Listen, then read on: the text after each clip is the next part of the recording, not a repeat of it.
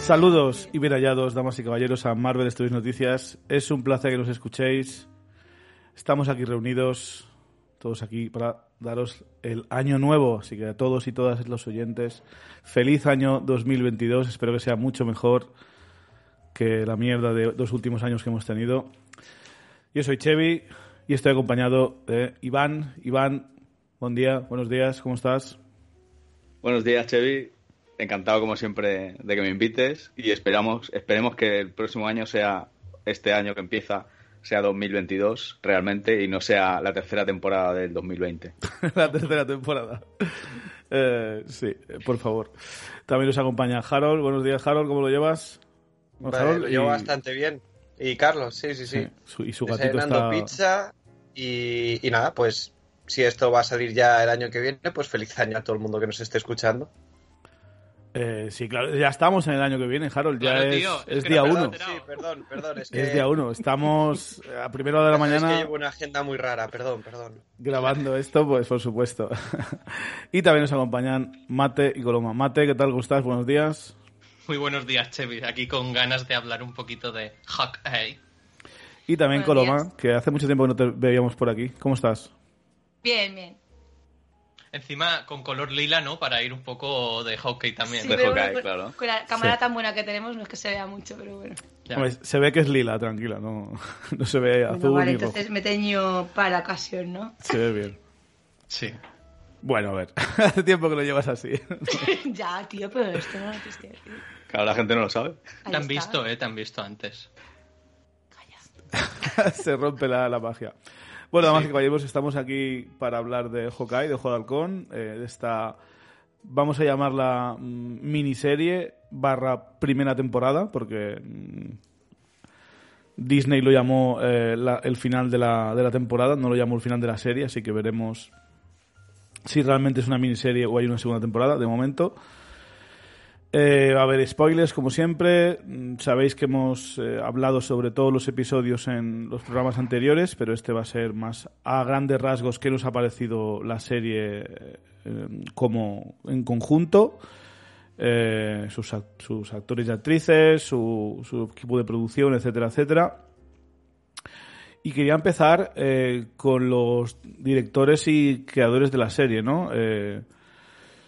Eh, está repartido, a diferencia de los otros programas, no es que haya habido un, eh, único director o directora, sino que ha habido tres, eh, una pareja llamada Bert y Bertie, que han dirigido tres episodios, y otro llamado Rhys Thomas, que ha dirigido otros tres episodios. La serie, sin embargo, ha sido creada eh, por un grupo de, es una docena de guionistas, pero el principal, el head writer, que le gusta llamar a Marvel, es Jonathan Igla. Y la verdad que eh, hace unos meses, cuando hablábamos de las próximas series, las eh, películas, lo que tenía más ganas de ver, yo no puse a Ojo de Halcón entre ellas, la verdad. Eh, vamos, eh, si hace un año, antes de empezar WandaVision, me dices que mi serie favorita y producto de Marvel favorito del año hubiese sido una serie de Ojo de Halcón, me hubiese partido en tu jeta, ¿no? Eh, y si me lo hubieses dicho ya en, en 2012 o en 2008, todavía más. Pero aquí estamos. Así que para mí, eh, aunque no es perfecta y desde luego la dirección y el guion de la serie tampoco es perfecto siempre, para mí ha sido de lo mejor. O sea, me ha encantado la historia de ambientar toda la acción en la Navidad. Eh, escenas de acción, aunque hay varias random, como en todas las series de televisión y en especial todas las series de, de Disney Plus. Creo que ha habido varias escenas de acción muy chulas, en especial eh, la del episodio 3, la persecución del episodio 3 eh, y también la escena de, de este último episodio, tanto eh, cuando están en la pista de, de patinaje sobre hielo, como incluso también a mí me gustó mucho el enfrentamiento entre Kate Bishop y, y Kingpin, ¿no? Y Wilson Fisk. A pesar de que claramente Wilson Fisk no está queriendo matarla en ese momento, eh, si no sería otra, otra, otro tipo de peli, no sería otro rating. Eh, pero creo que lo que tiene más fuerza en esta, en esta serie es el guion, eh, cómo se ha puesto a los personajes, eh, en especial a, a Kate y a Clint, por encima de todos. Y creo que Jonathan Igla, su equipo de guionistas, y han hecho un gran, un gran trabajo y la verdad que estoy muy contento con ellos. Ojalá les den eh, más proyectos Marvel. eh, ¿Quién sabe? Eh, no sé si les tocará hacer la segunda temporada, si les tocará hacer la de Echo. Ya veremos. Si es la de Echo, espero que le hagan justicia al personaje, porque para mí sería el punto más débil de esta serie. No por culpa de Aqua Cox, la actriz, sino que sencillamente creo que el personaje está como metido con calzador. Y no sé, eh, los productores y gente de Marvel nos dicen no, que les gustó tanto el personaje que decidieron hacerle una serie, pero parece más bien lo contrario. Parece que, como iban a hacerle una serie, lo hemos metido aquí para empezar a ganar interés y trama, ¿no? Entonces creo que es lo más flojo de la serie, eh, pero mm, para nada me, rompe la experiencia porque, por desgracia para, para Echo y por suerte para la serie, su papel es tan pequeño que, aunque sea un papel un poco mm, irrelevante, no, no tiene una gran influencia. Eh, ¿Algún comentario que queráis hacer sobre la dirección, sobre incluso la fotografía? Que no he visto, el- no he visto el director de fotografía, no, no sé quién es. Pero vamos, solamente será también alguien no muy conocido. Eric Stilberg y James Whittaker, pues eh, felicidades por ellos. Incluso la música de Christoph Beck y Michael Parasek, eh, Paraskveas, Paraskveas, no sé, lo siento por pronunciar estos nombres, no los he visto nunca, pero básicamente la música también creo que eh, junto con WandaVision sea de lo mejor que hemos visto en Disney Plus este año. Y Michael Giacchino en Spider-Man No Way Home, que creo que se ha abordado por fin. Eh, empezando por Mate, ¿qué opinas? ¿Qué te ha parecido la dirección, el guion? ¿Crees que ha hecho un buen trabajo? ¿Te gustaría verles repetir en Disney Plus o en el MCU, etcétera? A ver, en lo que sería dirección, realización y todo eso, al final es cumplidor como todo lo que, o como casi todo lo que se ha visto en, en Disney Plus. No es, al final son series y no llegan al nivel de, de lo que sería la, la, la Marvel cinematográfica. Pero bueno, es funcional, no tiene ninguna cosa rara que, que me escame. Y, pero tampoco acepto la escena de acción del coche, que sí que tiene alguna, una- alguna virguería un poquito así más, más espectacular. El resto es eso, es funcional y a mí me basta, ¿eh? Para este tipo de serie, porque lo que sí que es bueno es el guion. El guion me parece, vamos, yo para mí también es lo mejor que ha hecho Marvel este año en general, incluso en cine. Y mira que a mí me cuesta bastante ver que las series son mejores que, las películas, pero bueno, en este caso, sin ser mucho mejor, sí que me parece lo, lo mejor que ha hecho, en parte porque el guion es muy contenido, tiene unas ideas como muy claras desde el principio y lo desarrolla hasta el final sin meterse en demasiados berenjenales. Es más, incluso las elucubraciones que yo no he participado en los, en, más que en los primeros programas, pero que he escuchado que hacíais o que yo luego comentaba con Chevy, ni siquiera esas elucubraciones sobre quién es la madre de Katie, eso es como, no, no, es la madre y ya está, no es ningún personaje raro, es como, es esto, es la historia de estos dos personajes y eso es lo que funciona. Y a mí me funciona de, principio a fin.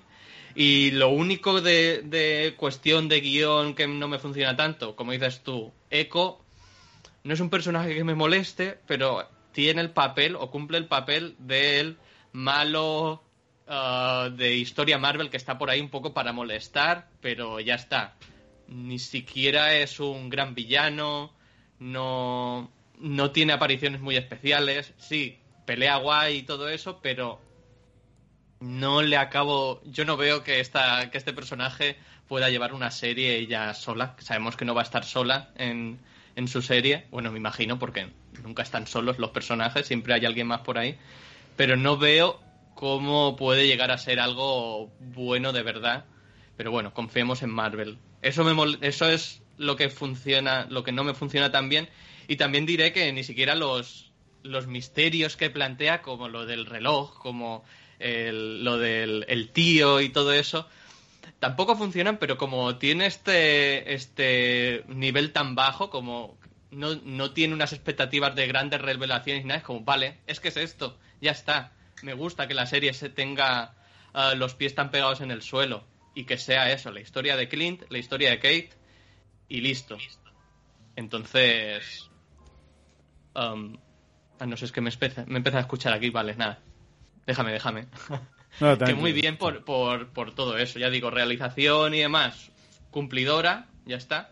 pero en el guion creo que, que se lucen bastante en esta en comparación con el resto de series que aunque me hayan gustado en mayor o menor medida, eh, sí que le veo muchísimos más uh, puntos flojos que, que, esta que se mantiene muy bien y a veces con hacer las cosas bien sin, sin salirse de madre yo creo que, que, ya está bien y esta serie creo que lo demuestra y ya está Perfecto. ah bueno y que me mola que sea en Navidad ¿eh? me, me mola que se pillen momentos concretos y digan no no esto es en Navidad a ver cuándo hacen una en en que sea todo de Halloween o una que sea, yo que sé, el Ya Día de lo los vimos. Enamorados. Cuando, En las cuando fallas. Visión, cuando Visión ¿Eh? tuvo un capítulo En de las Halloween. fallas. Y eso me gustó mucho. Pero digo, todo en Halloween. En las fallas también molaría, ¿ves?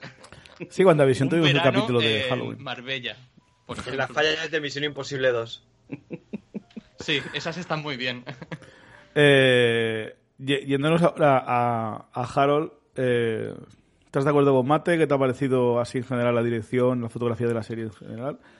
Y aparte, no sé si te habías fijado, pero creo que la película bebe bastante de la primera jungla de cristal, ¿eh? Es que lo, lo que sí que creo que hay que aplaudir al equipo técnico es que más allá de que sea una serie de, de comedia y acción, tiene todo el look visual y, y sonoro que tiene que tener una un producto navideño. O sea, yo en todo momento sé perfectamente en qué época del año estoy haciendo, que es una cosa que, que en épocas como Halloween creo que es más fácil de conseguir. ¿sabes?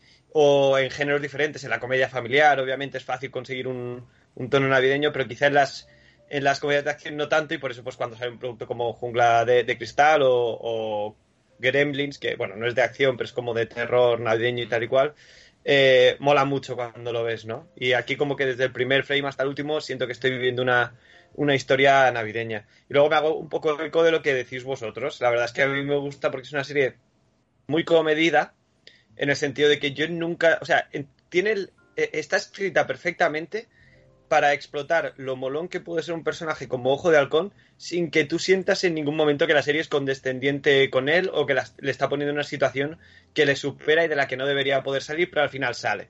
¿Sabes? Es como muy verosímil dentro de esta fantasía y yo, a mí eso me, me encanta. A las escenas de acción que vosotros decís, yo sumaría la de cuando están escapando de, del sitio de, de la mafia del chándal. Cuando se escapa Clint ahí y empieza a repartir, que es justo antes de la, Sí. de la persecución, Sí, también sí, es bastante guay. Que bueno, supongo que se puede considerar toda esa una, una misma escena realmente. Sí, yo hablaba de todo en pues, general. que- o sea, de- Vale, vale. Pues, porque cuando eh, coge el arco, se mete en la piscina de bolas, también mola bastante. Exacto, exacto. Y en términos generales, yo tengo muy pocos problemas con, con esta serie, porque además es una serie que creo que es muy equilibrada en cuanto a que eh, en ningún momento, como en el resto de series, dices este es el capítulo caro y este es el capítulo barato. ¿Sabes? Es muy constante en ese, en ese aspecto y yo lo valoro, lo valoro, porque está muy guay que tengas mucha pasta para hacer una escena de acción cojonuda con explosiones y aviones y gente que vuela y todo eso, pero si el resto de la serie va, ¿sabes? Si luego vas a tener que escatimar y encargarle el traje a tu primo, pues prefiero que la serie igual no tenga la- las escenas de acción tan tan elaboradas y tan tan caras, ¿no? Lo que sí que, bueno, al final lo decía Mate, yo creo que es que... Ha que tardado tenemos una 13, parte- minu- 13 minutos. Bueno, a ver, desde que he hablado. Si no me hubieseis tirado de la lengua, si no me hubieseis tirado de la lengua. Sí, sí, ya está claro. Vamos, le- Vamos a sacar el elefante de la habitación ya y, y ya está, ¿no?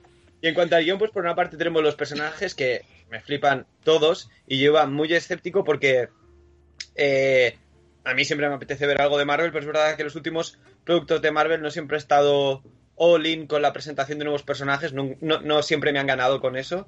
Y iba un poco escéptico porque creía que veía por dónde iba a ir Kate Bishop y me iba a dar mucha pereza. Y en cinco minutos, eh, o sea, por favor, dame una trilogía ya de películas de Kate Bishop porque es lo mejor, Kate Bishop. Lo que sí que es verdad que los personajes están tan bien escritos que, como comentabais ahora, la historia se, se vuelve una serie de MacGuffins porque es, es muy bonito lo que significa el reloj al final de la serie, pero te estás olvidando completamente explicarme por qué le debería importar eso lo más mínimo a Wilson Fisk, ¿sabes? O, o a cualquier persona. Y es ese tipo de cosas que cuanto más la piensas te colea un poquito por ahí, pero, pero es eso. Yo solo por ver las, las conversaciones y las dinámicas entre personajes lo compro, porque, spoiler, eh, no ha ocurrido durante toda la serie, pero para cuando acaba la serie yo ya me he reconciliado con Yelena, ¿sabes? Oh. ya sabéis que Uh, menos mal. Le ha costado, ¿eh? Porque Mm, Porque hay escenas que sí que parecen escritas por la gente de Black Widow. Pero luego en Por el la gente, episodio los me- agentes. Me, me compra completamente. Me, me compra completamente. Así que muy contento, muy contento de una serie que, como decía Chevy, eh, no, es, eh, no la iba a odiar, ¿no? Pero la verdad es que no me importaba mucho antes de verla. Sí, sí, o sea, mm, tenía más ganas de What If que de Ojo de Halcón yo. O sea, Joder. Sí, lo voy a yo decir. también, yo también. Yo no, yo no. Yo ahí como sí que he sido, soy súper fan de, de, en lo que se han inspirado, digamos, por decirlo de alguna manera, yo tenía, yo le tenía ganas, pero bueno. Sí, yo también.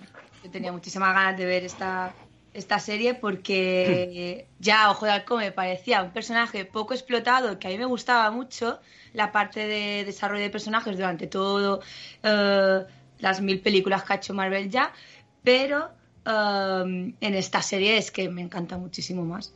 Y además sabiendo que se basaban en el cómic que es uno de los mejores cómics que me he leído de Marvel para personalmente.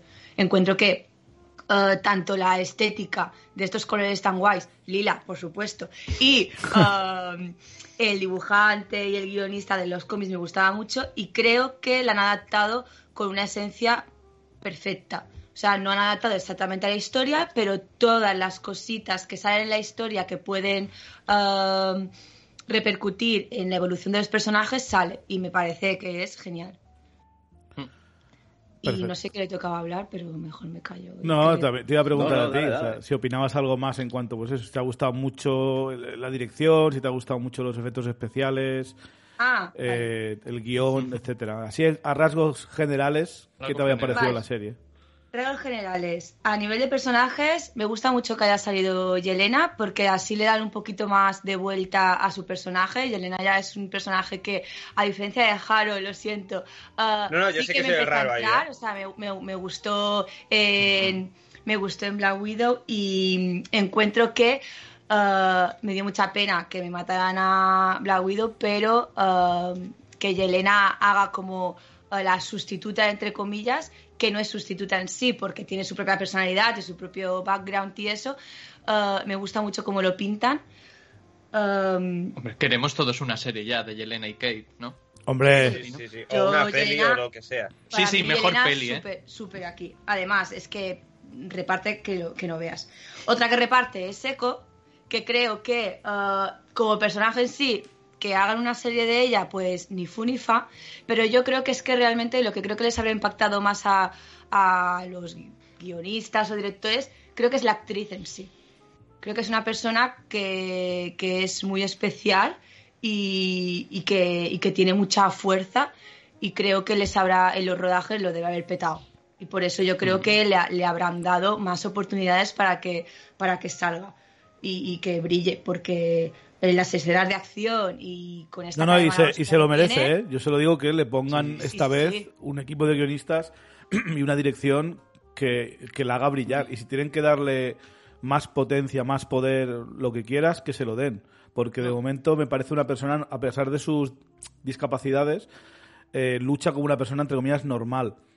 Y creo que en el cómic es más bien como Taskmaster, como supervisor, o sea, que es capaz de prever los movimientos, si se adelanta, está a la altura de Daredevil luchando contra él. Entonces, quiero que me enseñen eso, quiero que me enseñen a, entre comillas, super eco. Super eco. Yo lo Eco, que- eco lo que Plus. creo- Lo que creo es que tiene presencia la chica, eso sí que lo tiene. Tiene, excepto cuando le sale con el pelo planchado ahí largo, que digo, Uf, no sé por qué te sí, hace- ¿a quién no sé se le ocurrió eso, esto. eh? Fue al final, en el último capítulo. A Iván, ver, con el peinado, Sí, sí. con el peinado, la trenza tan maravillosa, lo siento, la trenza tan maravillosa que hacen a Yelena. O sea, todo el, todo el tiempo que han dedicado de estética la peluquera en hacer esa trenza que me parece la cosa más, la muy hostia que han, que han metido ahí a nivel de peluquería. Después no les, no les bastaba tiempo y la han planchado en Claro. plan pelo de adolescente a, a la otra. Pero ¿por qué te feo, este muy pelo? feo, muy feo. Hazte una En mi, coleta en mi cabeza, en mi cabeza llegó Florence Pugh con la trenza y dijo, ahora Yelena para así. Y nadie le dijo nada, ¿sabes? Sí, sí, sí, sí, yo creo que también, ¿eh? Es que esa- esa Le pega a Florence Pugh hacer eso, además. ¿eh? Sí. ¿Verdad? Es que... This is me now. Exacto, this is me and this is Yelena. Deal with it. Vale. Exacto. Eh, Continúa, Globo. que quería comentar es que eh, no me gusta la Navidad a mí. No me gusta nada la Wow. Navidad y lo que implica, me encanta esta serie eh, en ambiente navideño. Es que me encanta que hayan cogido el árbol más grande y más mítico de Nueva York y se que lo hayan cargado de esta manera. O sea, esa escena es maravillosamente ridícula ver ese Clint cayéndose con el árbol. Que, eso- Ah, que es una referencia a, a Solo en Casa, ¿no? Cuando uno de los eh, ladrones se tira por la ventana con la cuerda y se pega una hostia. No me acuerdo, no me acuerdo de eso. Yo tampoco, lo, lo he visto en un vídeo de estos de easter eggs. O sea, Vale, vale, vale. Ah, a nivel de escenas de acción, la, la pista de patinaje me encanta. Encuentro que allí se ve una conexión ya y una unión como equipo a, a- a los dos Hawkeyes. Y lo de la piscina de bolas que lo habías dicho antes, Chevy, a mí es que la piscina de bolas yo es que me sale una carcajada, me parece maravilloso. Más tiempo tendría que haber estado en la piscina de bolas, cargándose a más gente, dejándolas ahí enganchaditas en el borde. Sí, Ah, pero es que cuando tu poder es lanzar flechas, creo que desde una piscina de bolas es complicado, ¿eh? Basta- bastante hace ya saliendo con, A mí dos. haciendo de tiburón por la piscina de bolas y enganchando a la gente en la, en- alrededor, a mí ya me vale, ¿eh? Más, más acciones de esas. A mí ahí me faltó un basinga. Bazinga. Sí. Eh, a nivel de guion me encanta. Encuentro que se ve muchísimo que el guion está pensado en la escena de metro, cuando él está sordo y los dos eh, personajes conectan totalmente. Eh, cuando volvimos a ver esa escena es que me, me, Es tierna y graciosa a la vez la escena, es lo, Sí. lo bueno. me, me Sí, emociona. pero es poco la algo que- esencia. Pero es lo que hablaba antes de los McGuffins. Luego llega un punto que la serie se olvida completamente de que es sordo. ¿Sabes? Porque lleva- los últimos porque lleva tres episodios ya no dicen nada más. No, no, no importa. No importa, a ver, tú llevas el audífono y puedes tener una vida normal. Lo que pasa es que cuando te lo quitas, aparte de que puedes que quitártelo haber y pasar de la más. gente. Sí, sí. Yo también lo creo. ¿eh? Solamente lo pasa en el. Creo que es en el episodio 5, cuando va a ver la placa de. Aquí se reunieron por primera vez los Vengadores y se lo Que quita para decirle a, a- También se lo quita para ir a dormir. Sí, Te bueno, lo dije pero que se no lo quitaba, que te lo- se, lo, se lo quitaba para descansar y desconectar del mundo. Pero digo que ese momento está, es significativo que se lo quite porque es como para hablarle a Natasha otra vez ahí como una conexión directa Pero- con ella, ¿no? Sin el Creo que se ruido de haber fuera. exprimido un poco más. Sí, sí, yo también, pero bueno, tampoco que le molesta. puteasen por ahí un poco o algo, ¿sabes? Pero, Un capítulo no, entero sin sonido. Hay un capítulo Bueno. de Bojack Horseman que es casi sin sonido. Sí, lo sé, lo sé. Aquí yo soy un super fan de Bojack también. pero bueno, yo creo que yo creo que el hecho de que, de que Clint esté quedando sordo y que eso haya ayudado a hacer una conexión con, con Echo está muy bien. Y que Echo eh, decida no, no pronunciar palabra eh, también está muy bien. Mm. Eh, entonces, Veremos cómo lo resuelven eso en su serie, ¿eh? A ver, No- pues depende de cómo esté, esté trabajada esta persona. O sea, porque Mm. si ah, normalmente cuando eres ah, sordo o, o con una discapacidad auditiva tienes a veces timbre o, o volumen distorsionado y hay gente que decide no hablar porque la gente les mira raro. Mm. Entonces yo no sé ella, como no la hemos escuchado hablar, no sé ella qué, qué tipo de, de voz debe proyectar y si la quieren o la quieren usar en, en su futura Yo preferiría que no hablase. futura mola serie. esto. A ver, ella Está- está- estaría bien tal vez eh, que le metieran un diálogo interior. O sea, que cogieran algún, No, alguna No, persona que pusiera no, la no, voz. no. ¿no? Diálogos No. interiores funciona en el, en el noir clásico y ya está, ¿eh? No, no, no, no. no lo. O cuando parodian un poquito el noir clásico, pero ya está, ¿eh? No, no mola, ¿eh? El diálogo Ya, interior. No me hagas eso en plan de como No estás sorda me pongas el, el, el, el- diálogo interior. No, No, no, no, o sea, no, no. ella con Y menos con la voz de otra persona, ¿no? Ahí No sé, está. sería, Sería muy sería feo, poco- ¿eh? uf, sería turbio, Qué sería poco, turbio. qué poco tacto que tienes. Ni idea. encuentro que lo encuentro que lo especifica muy bien y me parece guay el padre de de ay jolines, de Echo que le dice que ella realmente tiene que aprender a vivir entre dos mundos y se ve realmente que existen dos mundos el, el- el mundo signado y el mundo eh, del habla eh, generalizada entonces ella está entre esos dos mundos y se ve se ve perfectamente en la serie cómo lo manejan y como en la vida diaria las personas del, eh, con lenguaje de signos eh, tienen que manejarlo. Y yo creo que tiene que, pues, seguir un poco la dinámica real. Que ella decida hablar cuando quiera hablar y si no quiere hablar, pues que no hable. Que lo haga Eh, así. El tema es que al público generalizado estadounidense no le vas a poder clavar una serie de subtítulos. Ya, es que es. uf. complicado. Entonces tiene que tener constantemente a alguien al lado traduciéndole.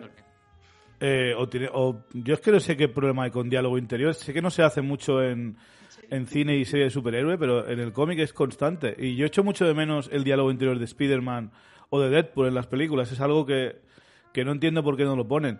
Si no funciona es que está mal escrito, está mal- puesto. No, mm, porque es una es en el en los cómics funciona porque es imagen y texto, entonces eso funciona, pero en el cine eh, vo- voiceover el- o los diálogos interiores y eso tienes que hacerlo muy bien, ¿eh? Para que funcione o tiene que tener un tono muy específico y la mayoría de veces no funciona. O si funciona incluso dirías, pero es que Y- esto me sobra. Y en los cómics tienes imagen estática y cuando estás en una película la imagen es dinámica y puedes transmitir mucho más con el lenguaje no Ya, pero si tienes que estar leyendo todo el rato, no sé. A ver, yo sinceramente Me so- no me sorprendería. saber exactamente lo que dice con esa cara de mala hostia que te dice y cuatro signos que son intuitivos. Yo que quieres que te diga, a veces no necesitas que te pongan subtítulos para saber lo que te está diciendo una persona, ¿eh? Ya, pero si estamos Además, viendo las series de Disney Plus. hostias con la caña que da, o sea, no está para hacer un monólogo interior. Pero un segundo, estamos viendo que las series de Disney Plus, más que centrarse en la acción, se, se centran en el drama, en los diálogos. Mm. Y Harold tiene razón, el público americano Ya, no, ya, sí. no son de leer subtítulos. Y no ni el americano, ni el español, Chevy. ni ninguno, no nos engañemos. Chevy, En este caso concreto. un ejemplo, Chevy. Tú has visto Star Wars, ¿no? Sí, alguna No, vez. no la he visto, no, No. la he visto nunca, ¿cuál- Chevy. Claro. No, no, no, por- es- eh, era una pregunta Ya, lo sé, lo sé, lo sé. Va- Vale, ¿en cuántas películas han subtitulado a Chihuahua y a R2? Pero no son los protagonistas de la peli, tío. Es que sí, sí, sí. Y están constantemente hablando con otro que, que le repite lo que dice, básicamente. Es como cuando está alguien hablando por Chewbacca teléfono. Tiene a Han y a Leia y, y R2D2 tiene a C3PO que está literalmente ahí para traducirle. En la vida real tú no estás constantemente repitiendo lo que te ha dicho el otro. ¿Cómo? ¿Que no podemos Bien. ir allí? ¿Cómo? ¿Qué tal? O sea, en las pelis cuando hablan por teléfono hacen eso, para que te enteres de lo que está diciendo el otro. Eh, no sé. Mm, Yo creo que deberían explorarlo. Que no sale bien, pues que lo quiten, pero que hagan alguna beta tester o algo. Que no me lo hagan con eco, por favor. Que lo hagan con otro. Siempre, venga, a la sorda le ponemos esto. No. Tío. Es súper. No, ver, es que es Por, prefer- por preferir que lo pongan a Deadpool y que le pongan dos voces interiores, que es lo que debería tener. Y peleándose. Que, pero que no me lo hagan con eco, tío. Es que me está diciendo, no, vamos a poner un poco de diversidad del colectivo LGTBI, de gente con discapacidad y de, lo que es un poco más el mundo de lo que te encuentras por la calle y que me pongas ahora eco, pues porque no porque deciden hablar o porque la voz es un poco extraña. ¿Qué coño? Pues si tiene una vez un poco extraña, que no la escuché hablar yo esta actriz, pues que la pongan con la voz extraña, que la gente ya tiene que empezar a, a, a sensibilizarse con estas cosas. Que no tenemos que ponerle la voz interior a, a una persona porque Encima sí. mo- molaría voz interior que sea como de un, yo qué sé, el que dobla Darth Vader o algo así, ¿no? Una voz señor de un señor hablando ahí como, eh, mi voz interior es... Se está descarrilando esto ya. Bueno, vamos a finalizar nuestro No, repaso general. Dos, dos cosas más. Acércate más al micro, anda, pero. Vale, perdón. Dos cosas más. Eh, el novio de la madre, después de volver a ver la serie, o sea... MVP. El puto MVP. amo. el O sea, puto amo. Es que no me, reí- no me he reído más con este personaje. Cuando coge la espada y empieza a repartir al final, o sea, es que yo no me podía parar de reír. Qué fricazo, chaval. No, lo siento. Pero buenísimo. Me parece... Fricazo al nivel de los LARP, que sí, yo lo sí, veo sí. ahí Este, este va siendo a el ser líder de los el, LARP, sí, ¿eh? el presidente de los LARP Yo en como, como presidente del club de fans de Jack desde el capítulo 1 de, de Hawkeye estoy súper contento y, y cada día tengo más claro que este señor vio las pelis de, de Anchorman de Will Ferrell antes de empezar el rodaje porque es el puto Will Ferrell en Anchorman, Mm. tal cual, tío. Pero con espada. Tú lo dijiste en un programa que tú esperabas que fuese bueno y ya está, que fuese como muy inocentón y, y es que Exacto. al final lo que ha sido. Es tan inocente Sí, el pobre hombre, es lo mejor. Y es lo que decís, revisitas luego todas las escenas y a mí me hace Sí. mucha gracia sobre todo la, la que le hace la vacilada que acaban con el combate de esgrima, que, que cuando ya sabes que sí, que efectivamente es bueno, dices, sí, es que es, que es tonto, pobre, es que no... No es que hubiese un, un movido, una movida siniestra para el combate este de esgrima, ¿sabes? Y, Quería y dejar- genuinamente, genuinamente quería dejarle ganar por, porque quiere caerle bien a la hija de su mujer, pobre, pobre diablo. Pero que se ha leído un libro y todo para eso. Sí, sí, sí, es que es O un sea, se ha leído un libro un y todo de cómo tener ahí a, a hijastras, por favor. Si es que, es que el pobre hombre que intentaba hacer bien. Bueno, y lo último que quería decir es lo de los trajes. Esos dos trajes lilas al final lo mejor. ah, me parece súper genial que desde el primer capítulo número uno Kate se lo quiera poner ya, ya, ya, ya, para hacer un cambio de branding. Y, y después que, que Hawkeye al final, pues, pues se lo haya, se lo haya puesto um, a regañadientes, pero que se lo haya puesto. Me parece. uh, Es lo que la, sí. Um, Luego hablaremos de los la trajes, porque creo que aquí hay un poco de disparidad de opiniones. Uy. Yo creo que es la prueba, la prueba de que ellos ahora son un equipo y por eso tienen que ir vestiditos iguales. No, eso sí, pero...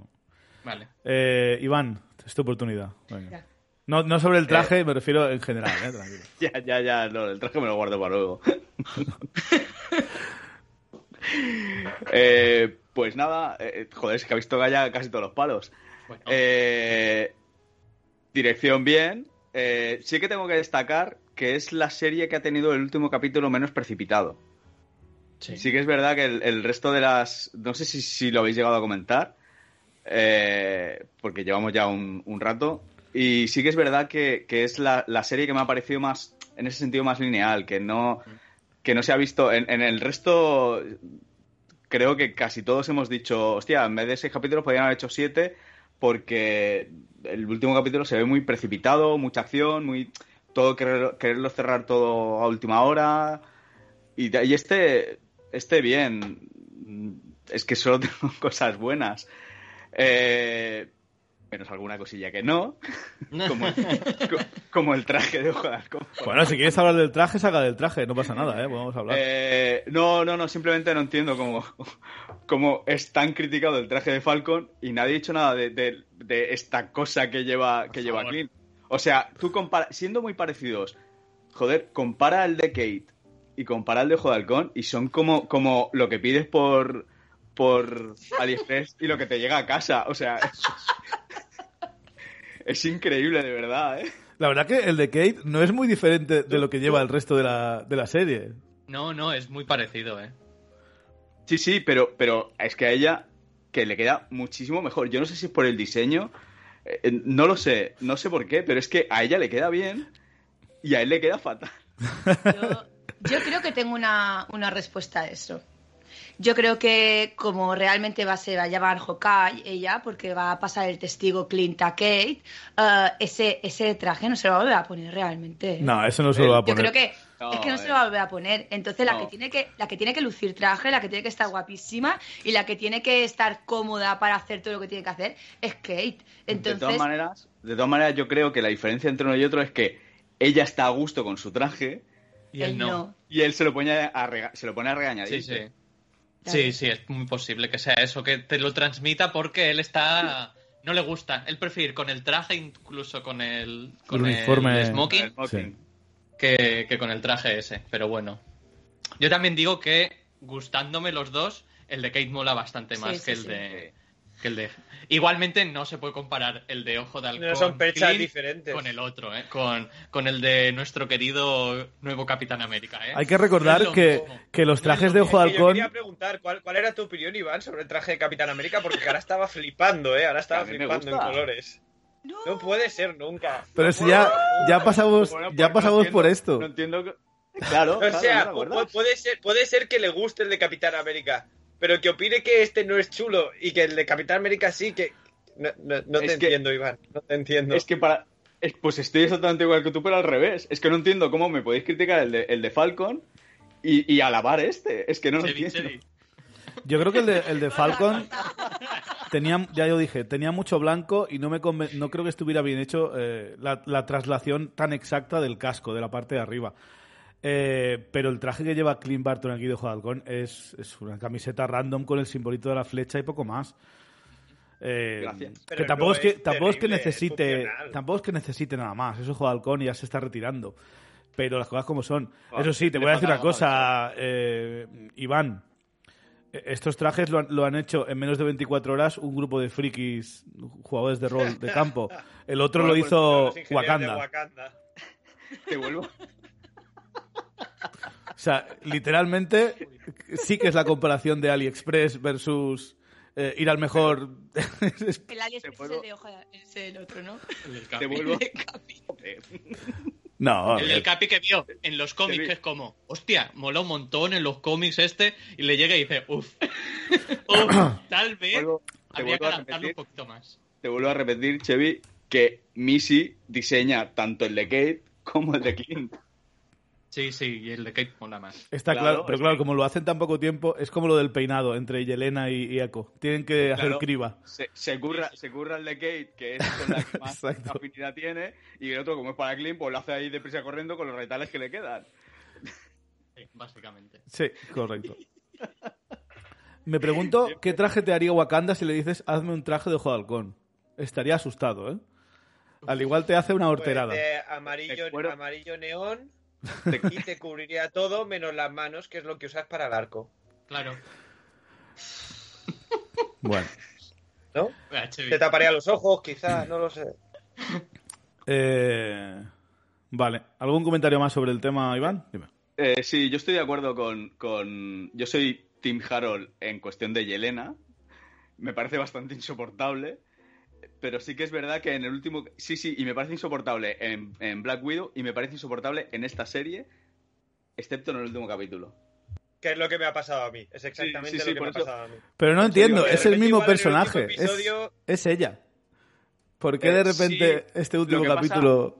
Porque, Pues porque, porque- Como, porque como Kate es tan guay, contagia el... el- eh, o sea, es que Kate es, es, es top desde el minuto uno. Y, y, y esta tía, bueno, viene de ser lo que es y, y ya está. Pero ya está, es que, bueno, es que no, no lo puedo explicar.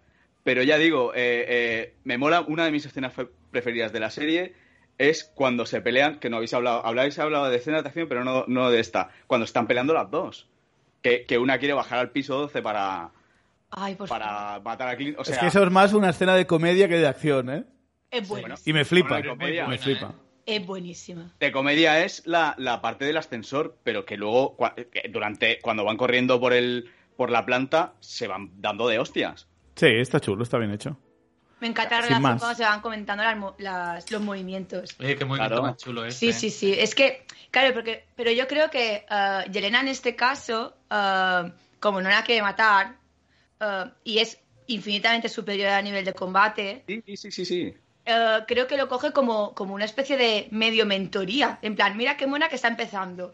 Sí. ¿Sabes? Porque es que si no, pues nada, le pega un ostión y la, la mata a Kate. Pero bueno, ella sabe que está empezando y no entiende por qué sigue a, a la persona que quiere matar, pero bueno, ella tampoco es que sea Pero una yo- sanguinaria que Yo quiera... creo que Kate sabe que no le va a hacer nada porque es que la ha contratado su madre. Una de las órdenes tiene que ser no toques a mi hija. Sí, no le hagas daño. Sí, sí, sí, sí. No, y aparte, bueno. le, aparte le cae bien. Sí, aparte de eso, que le cae bien, sobre todo, ¿eh? Si no, Claro. Sí, sí. Porque Y Yelena, recordemos porque Yelena que también la llega a tener a punta de flecha, ¿eh? Y no le dispara. Sí, sí. De hecho, eh, eh, yo creo que me está salvando el personaje de Yelena la química que hay entre las dos. O sea, Exacto, sí, sí, sí. pero es Eh. que tienen tanta química que, que- eh, A ver si lo explico bien y, que, y sin que se me entienda mal. Eh, lo ideal ya, intentando eh, olvidarnos de, de- de darle a todo sentido amoroso y tal, me molaría mucho que fueran pareja. Muchísimo. Porque Te lo Es compro. que ayer lo hablábamos en segundo Sí, sí, por desayuno, eso. que yo cu- cuando, o sea, ayer me sentí súper de haber nacido en el 1988, ¿sabes? Porque de repente acaba Hawkeye y yo lo que pienso, guau, tío, una nueva peli, una nueva serie de estas dos, que sean rollo los nuevos eh, Clint y Natasha, tal, pum, super buddies, super colegas, y de repente ayer en segundo desayuno, o podrían ser pareja y ya está, ¿sabes? Y fue como... Yo, a mí me van bien las dos cosas. Mientras no se hagan sea, Me enemigas. van bien las dos. sí. Me van bien las dos, pero yo ni siquiera me había planteado esa segunda, es como obvio, pero sí, sí destilan, o sea, explota Sí, de química la pantalla. Exacto, ¿sabes? exacto. Eh, me está faltando tiempo para ver ya su serie o su película, ¿sabes? Eh, una de las peleas que me hubiese gustado ver, aunque no te hubiese tenido sentido en el guion, es eh, Echo y, y Yelena. Porque las dos reparten mucho. Pues yo creo que ahí Yelena y también le, le pasa molaría la cara, ¿eh? mucho. O sea. Pero bueno, Es que Yelena, tiene un montón de gadgets.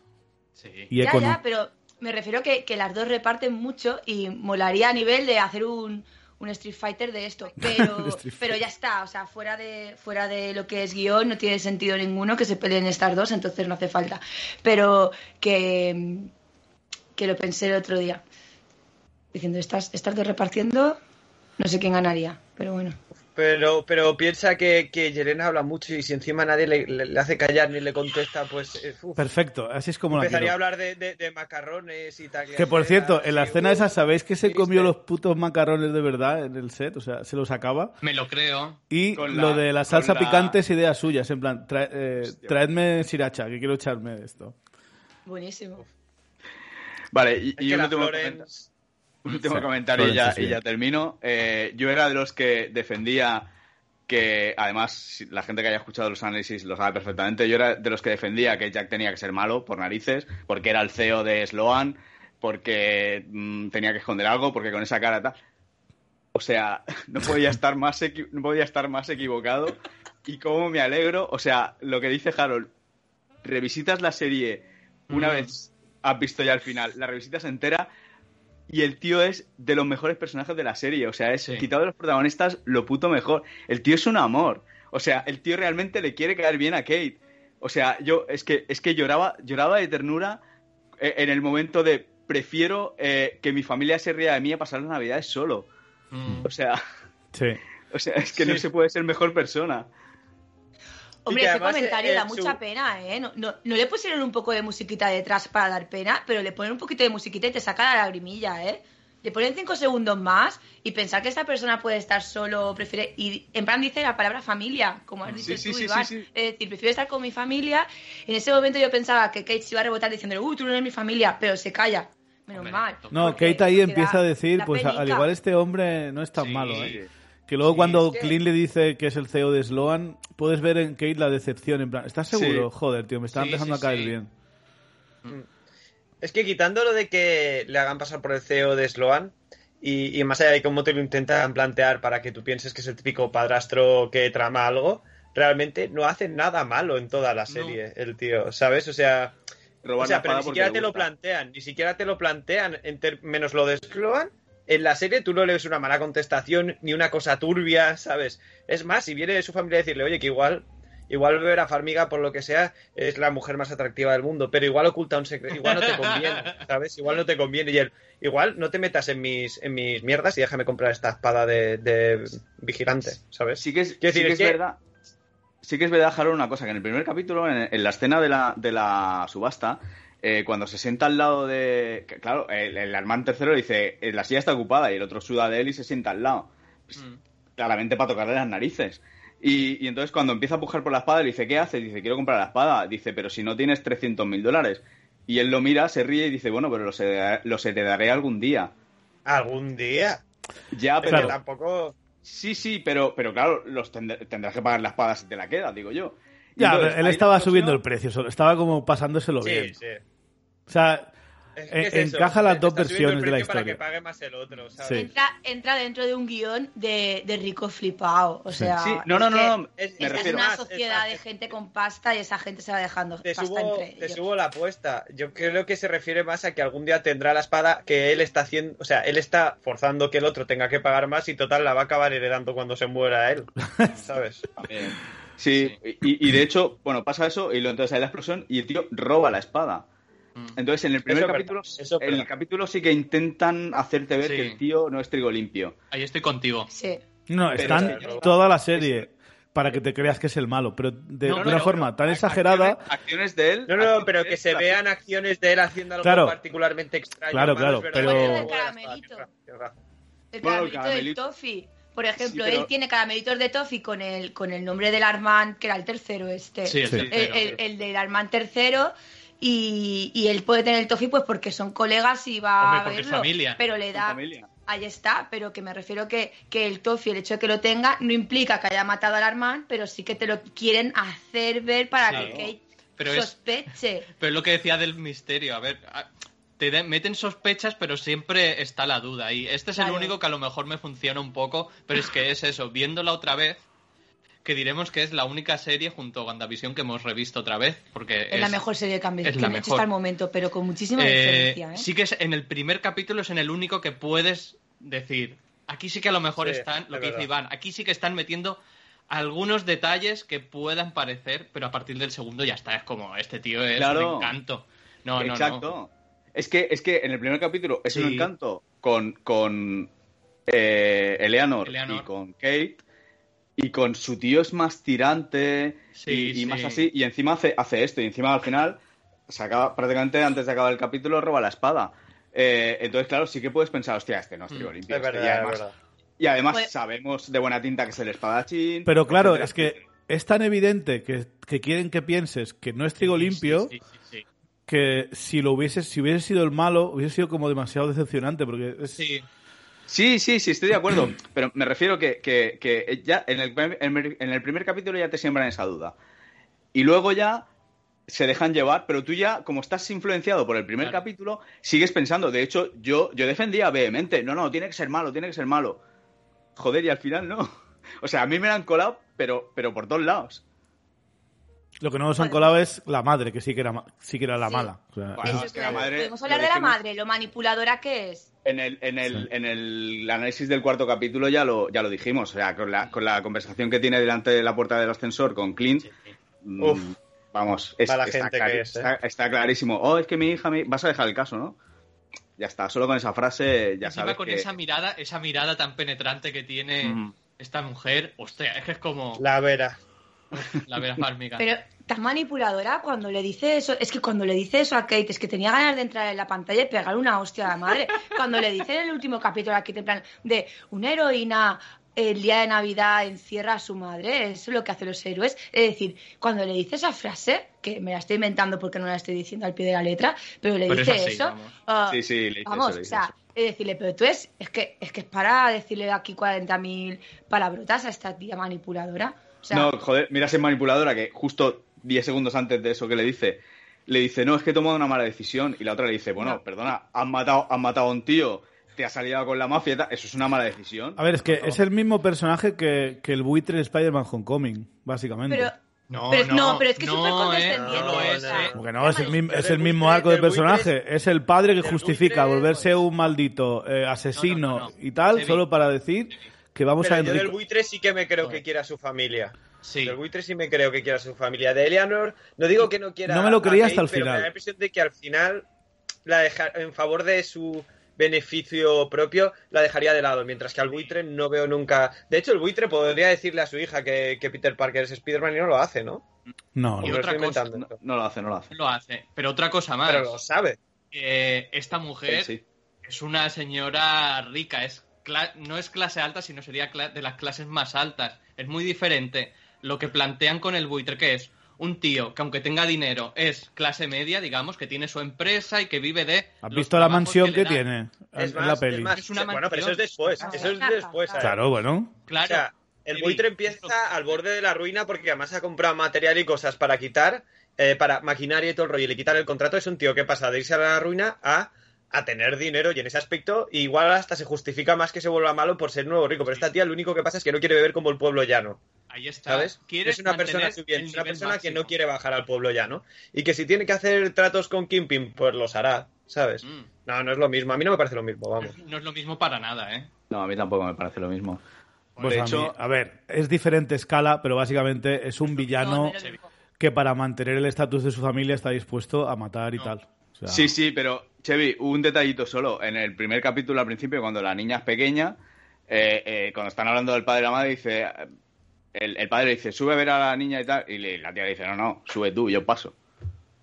O sea, Que no tiene buena no. relación con ella. no, no, no, no. Que de hecho luego, luego viene la escena en la cocina que le dice, ¿ves cómo tu madre también es guay? Porque es que. Y la niña se la viene así como diciendo, "Pff, ¿qué me estás contando? Sí, también. No, está Ya, bien pero, pero la madre la madre trata a Kate siempre de una manera súper condescendiente. Es en plan, Mm. tú, tú el objetivo de tu vida ya lo encontrarás. ¿Por qué? ¿Por qué? Ya lo encontrarás porque, porque ella la quiere tener en su empresita. Claro. O sea, el objetivo de tu vida es seguir mis pasos para tener nuestro imperio y seguir estando en este estatus. Después, cuando, cuando le dice eso lo de Navidad, en, en el último episodio, eh, dice, dice claramente en plan de que, bueno, o sea, yo he tomado una decisión mala y he seguido tomando decisiones malas porque así es la vida. O sea, ella dice, así es la vida, como decir Mm. que Kate, por ser de joven, no tiene ni puta idea de cómo va la Sí. vida, ¿vale? Y la madre la trata de manera súper condescendiente. La No, madre no aceptará, no aceptará en ningún momento que su hija eh, ha arriesgado su vida para, para, para seguir el camino del héroe, que es arriesgar tu vida eh, para hacer el bien. Mm. Y no Para me vengan ahora gente de que que- ya lo dice. Ahí Lo que está. es ayudar a la gente. Ahí está ayudar No. a la gente. Y, Lo de- y, y eso me, me, me repatea mucho. Esta, esta persona es muy tóxica, tío. Fuera. Sí, sí, sí, no, lo, lo de, lo de, y claramente lo del, lo del comentario de vas a arrestar a, hacer que arresten a tu madre el día de Navidad es chantaje emocional, o sea, tanto. Pero creo que hay una gran diferencia que no, no estáis hablando y es que yo también pensaba que, que Eleanor Bishop no quería a su hija, que solo la tenía ahí como un trofeo. Pero, la quiere. ¿eh? Sí que la quiere. pero en el último capítulo, enfrentarse a Kingpin, decirle hasta aquí hemos llegado, lo dejo sabiendo que probablemente le va a traer consecuencias eh, bastante problemáticas. eh, es algo que no hace el buitre en Spider-Man Homecoming. Eh, el buitre sí le perdona la vida a Peter pa- por compensarle, eh, pero él sigue adelante poniendo en riesgo a su familia, no abandonando su, su, su empresa de crimen en el último momento, ¿no? Pero aquí hay una diferencia, Che, muy grande. Yo, no veo tan claro que el No. buitre quiera Ah. tanto a su familia como decir vosotros, ¿eh? Sí. Porque no hay prácticamente ninguna escena que me diga eso. Kate está en peligro. Aquí la vida, la vida de la hija corre peligro. Y la madre para. En, Sí. eh, allí en Spider-Man, ¿vale? La hija de- del buitre no corre No corre peligro en ningún peligro. momento. Están totalmente aislados. Sí. No está relacionado. La familia está en un sitio, la quiere mucho y sigue pues eh, su, su, su manera de, de- de pillar dinero, aunque sea mala e ilícita, Mm. ¿vale? Pero es para, para, para mantener a la familia. Pero no es la familia que corre peligro. Ahí está. Aquí hay una, aquí hay una diferencia Sí. tan grande. Eso la de- madre para solo por el simple hecho de que la hija puede, eh, Mm. la hija se está metiendo en berenjenal y la hija puede, puede acabar, puede acabar muerta, porque si no no pararía.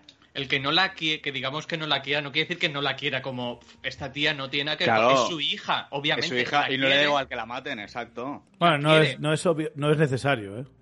No, No la, es qui- obvio. la quiere y se nota, yo lo noto que la quiere, pero la quiere como si fuese su posesión también, ¿eh? Eso Porque es lo que dice, es una persona tóxica. Esa mujer. es, esa es. Mm. Bueno, y aún está la teoría de que quizá en el futuro pueda convertirse en, en otro eh, villano o que pueda volver. O sea, no está fuera de las cartas. A ver, yo. Pero Pero yo no creo que contrates a ver a Farmiga para que salga en una serie de televisión y te olvides de ella. ¿Sabes? O sea, si a Jack no lo volvemos a ver, me jodería, pero lo entiendo. Ya. Pero no contratas a ver a Farmiga para tenerla en una No. serie y luego de Farmiga ella. tiene que volver a salir y tiene que formar un grupo con la Valentina de Funtuan y no sé qué más. Sí, que Tiene claramente están en contacto porque es la que contrata a Yelena. Es que me las puedo imaginar tomando un té, ¿eh? A las Uf. dos. Qué conversación más buena, ¿eh? Sería estas dos, ¿eh? Madre mía, Madre Vera mía. Farmiga. Y Buena- llegando ahora, sí, y llegando ahora al tema del Kimping, eh, me acuerdo en el programa que hicimos la semana pasada, Iván, dije que estaba 75% convencido de que iba a sobrevivir. Ahora estoy 99,9% convencido de que, de que conmigo, va a ¿no? volver. No sé si van a hacer exactamente lo de lo del cómic que dijimos. ¿El qué? Es que no lo he escuchado el último. Eh, no, en, en los cómics Ya, lo que pasa la vida. Es, sí, o sea, Echo le dispara en el ojo, eh, Kingpin sobrevive, está como unos meses en Europa, re- está ciego una temporada, se rehabilita, se hace un trasplante de ojo y luego vuelve y va a buscar la venganza de Daredevil y Echo y tal. Vale, vale. Eh, pues eso. Aparte que Kingpin, o sea, si gente normal sobrevive a disparos en la cabeza, Kingpin que parece hecho de mm, vibranium porque aguanta Ah, de todo, aguanta Kingpin flechazos, a explosiones. Dangerous. Claro. A mí, a mí me ha molado mucho este Kimpin, ¿eh? Cómo, cómo reparte, cómo se ve que es una, una pisonadora Es una- que si quisiera... Es que, es que se carga, le mete una hostia a Kate y, y la mata, le revienta ¿Podemos, la cabeza. ¿Podemos hablar del primerísimo plano de la cara cuando le tiembla el ojo este Uf, así? mola. Es que O sea, Sí. es que no sé, es que da un mal rollo este hombre. Eh, está en el borde de que te pega una hostia o le pega un ataque al corazón porque tiene una tensión por las nubes. O sea, está en esta Sí. línea. Es O sea, una ira contenida. Y los planos Sí, sí, sí, desde sí. abajo, los en perspectiva para que parezca mucho más grande de lo que es. La camiseta hawaiana sé que es referencia a uno de los cómics de Spider-Man. El sombrero sí que es nuevo. Eh, la verdad que cuesta comparar, si recordáis, eh, el malo de Jurassic World, que es el, mi- que es el mismo actor, Vincent D'Onofrio. Cuesta, cuesta creer que es el mismo actor, ¿eh? el, el Kingpin y el Sí. pesado de convertir a los velociraptors en soldados en Jurassic World. Bueno, y, ya lo, sí, y uf. ya lo dijimos, y además es el recluta patoso, y además es el Sí. malo de Men in Black.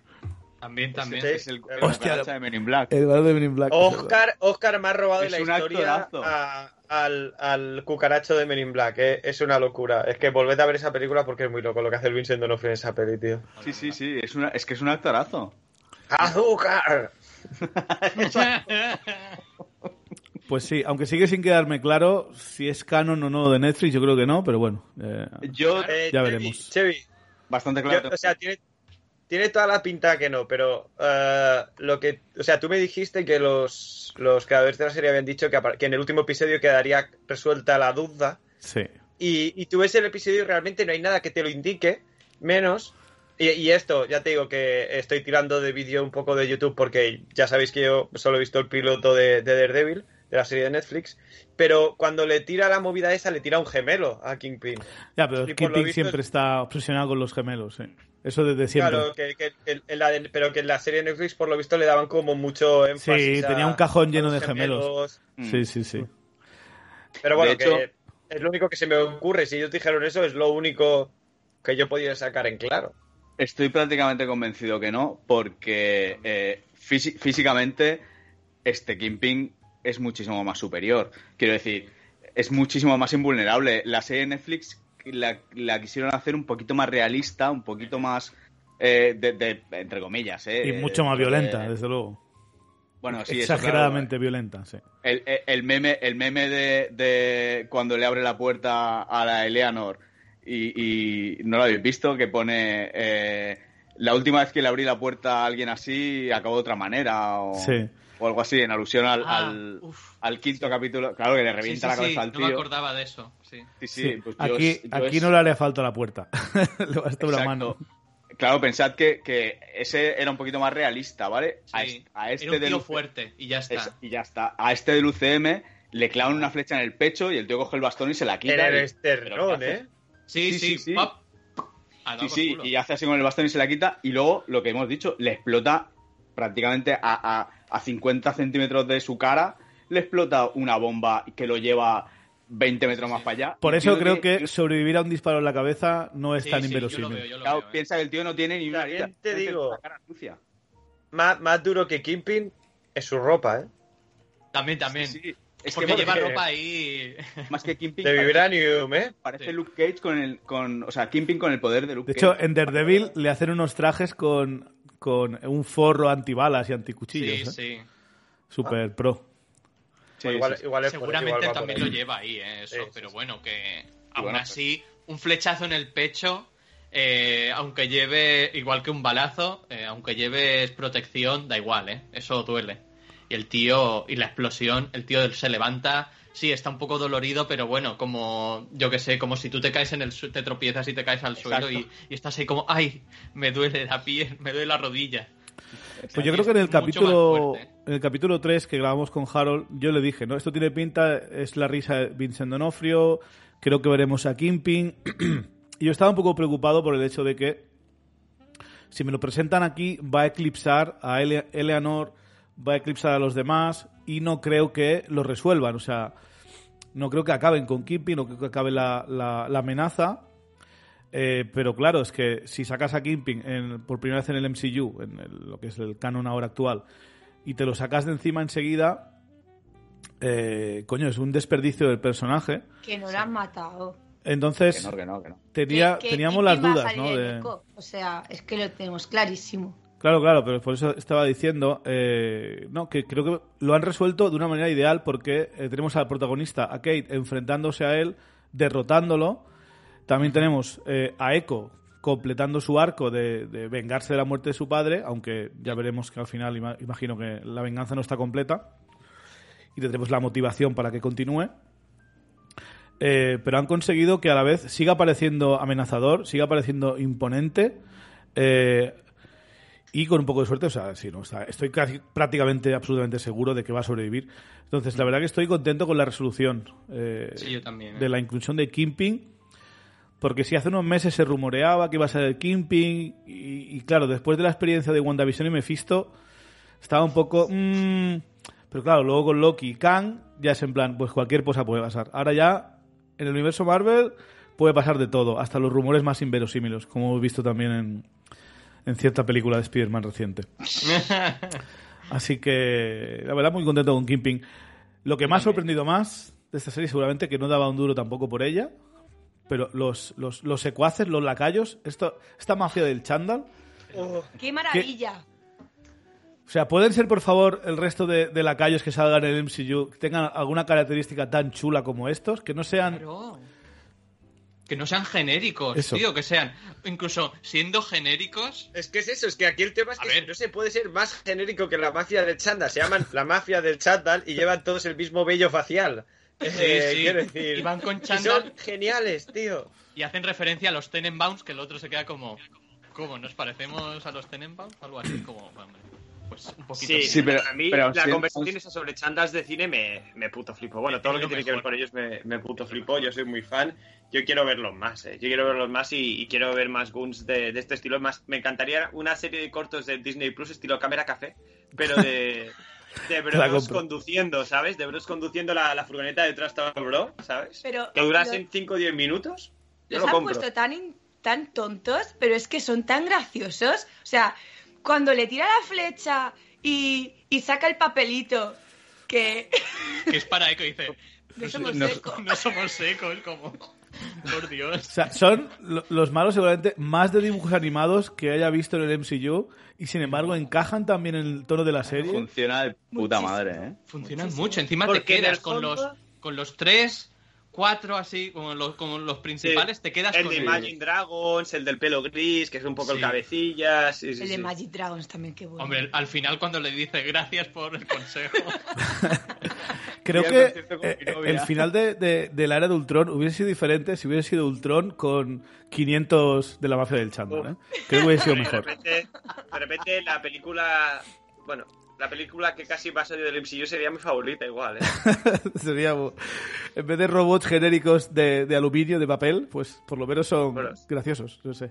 Yo, yo creo que, que han funcionado también los de la mafia del chándal porque en el fondo todos conocemos a alguien que podría pertenecer a la mafia del chándal, ¿sabes? Eh, ok. ya. ahí, lo dejo. Me gustaría hablar del perro. O sea, Sí. el segundo, al segundo que salió el perrito ese, o sea, yo es que ya me lo quería comer a besos. Pero está sí, desaprovechado. pero Sí, Está sí. desaprovechado, es verdad. Pero es... pero- desaprovechado y a- aparte como que al principio de la serie, igual que en el primer episodio, es verdad que plantan un par de cosillas que, pueden, que, que te indican a pensar que Jack es malo.